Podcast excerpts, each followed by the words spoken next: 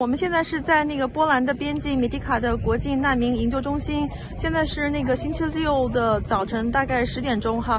我们这边的法治基金和新中国的这个呃联邦的大帐篷前面呢，聚集了有很多呃从世界各地来的义义工，呃，他们都对我们新中国联邦和法治基金我们这次的人道主义的救援的这种行动感到非常的震惊，呃，所以他们有很多话想跟我们的观众朋友们分享。好了，现在我们来采访这这是一位就是。前美国军队的一个呃呃呃军人，他是去过伊拉克的那个呃前线战争。他今天呢也是来到我们这边呢参与这个呃义工的援救的行动。我们来采访他一下。呃，Hello, Hey, how are you? Can you tell me uh, your name and where you from? Al and U.S. U.S. Uh, U.S. Uh, and what brought you uh, to Medyka and and uh, you know to be part of this humanitarian aid uh, operation? It's a help, and uh, it's a principle that if you can help, help.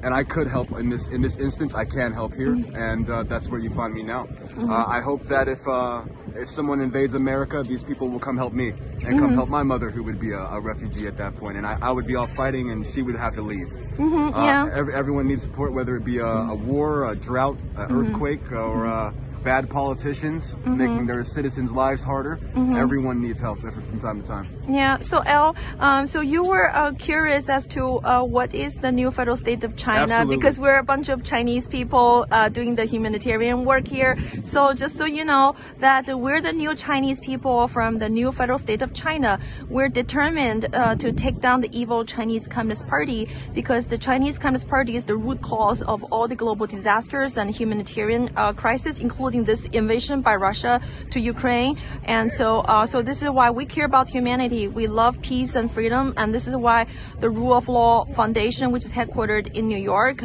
uh, they send us here to uh, to help with the uh, uh, the refugees. So, um, having seen so many, you know, the Chinese people here, the new Chinese people, not from the Chinese Communist China, and setting up the biggest tent and with freshly grounded coffee and all the uh, uh, humanitarian assistance. Would you like to say a few words about uh, what you know what comes to your absolutely, mind? Absolutely, absolutely. I, first thing that comes to mind is I hope you're successful.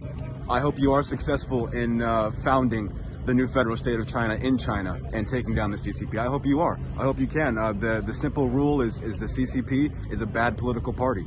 They're a terrible political party that are only interested in their own sustainment and not the sustainment of their citizens.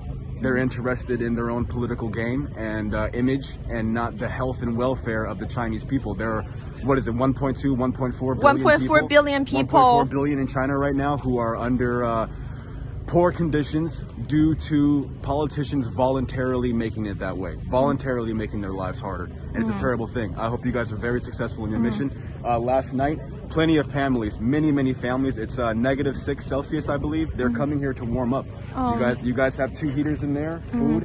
Top ramen, some good ramen in there, and they're mm-hmm. all eating that and very enjoying that. Mm-hmm. Uh, there's frost. There was mm-hmm. frost all on the ground yesterday night, and uh, they need somewhere to go. And yeah. what you guys doing is very, very important. Providing a space for uh, mothers and their children to take a break. I, I, thank you for being here. To, yeah. to publicly state and with these signs that you are replacing, attempting to replace the terrible CCP, that's strength. That that is utter strength because you are facing a bear. You're mm-hmm. facing a, a, a rabid, a rabid bear with the CCP. And I, I, think you should continue on your fight. Don't be dissuaded by fear or mm-hmm. by threats, mm-hmm. and continue on continue. Thank you, thank you. And Al, do you know that the leader and founder of this movement, uh, his name is Miles Guo. He's residing in New York. So um, he's the one who started this um, uh, anti-CCP movement, and now it becomes a global mission uh, because eliminating the Chinese Communist Party uh, is the only way to secure peace Absolutely. and freedom. Absolutely. Imagine a new China. Imagine a new China, a China that is not restrained restrained by selfish politicians who are interested in their own names being on big signs. Mm-hmm. Imagine if the Chinese people were allowed to be productive and mm-hmm. thoughtful and think for themselves. That would be that's that's that is going to be an incredibly powerful China. Wow. A, a powerful China is one that is based on freedom. Yes, and the powerful China are the peaceful, responsible uh, player of the international community. Absolutely. We're one big Absolutely. family. Thank you, El. And I just want to let you know that um, uh, most of the donors of the Rule of Law Foundation who made this rescue um, operation possible are the Chinese people still living in uh, under the communism. They're the ones who is struggling but fighting the communism. But they're the ones who send their money, the donation to help us to be here on the front line to help with the international humanitarian cause. So would you like to say a few words to those brave Chinese do- donors of the Rule of Law Foundation? Because without them, we won't be able to have a chance Absolutely. to be here. Absolutely. Keep going. Keep doing it. Keep going. Keep donating. Be smart. Be smart. Keep your identity safe. Uh, keep your jobs safe. And continue to work towards a better world because no one's going to do it for you. Uh, apparently, clearly, the CCP is not going to make your world any better. They're only going to make it worse. Yeah. You need to build your own world and don't let any politician or any cop or any police officer tell you that you can't have a better life. You deserve a better life. Take it.